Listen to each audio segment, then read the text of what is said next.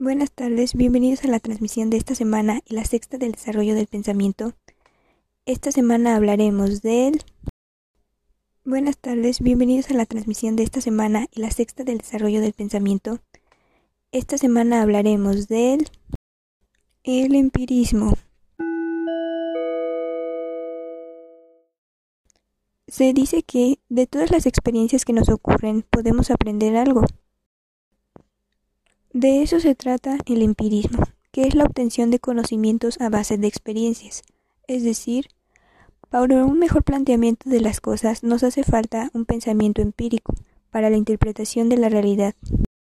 Se ha utilizado para poder entender y explicar el pasado, establecer esos antecedentes para el presente y quizás poder proyectar el futuro. Entonces, podemos decir que el origen del conocimiento ayuda a la construcción del futuro. Nosotros podemos hacer la observación empírica en cualquier situación. Vladimir Prov nos propone las métricas del cuento, sujeto, tiempo, espacio, y con eso se construyen diversas posibilidades, es decir, que hay una relación de algoritmos con el cuento.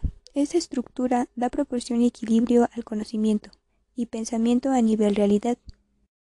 Aquí también podemos hablar de la lógica aristotélica.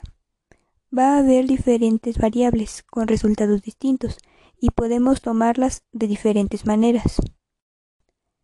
Por eso, ¿será que cada quien tiene su opinión en diferentes temas y al cuestionarlo nos responde con un ejemplo basado en alguna experiencia de su vida?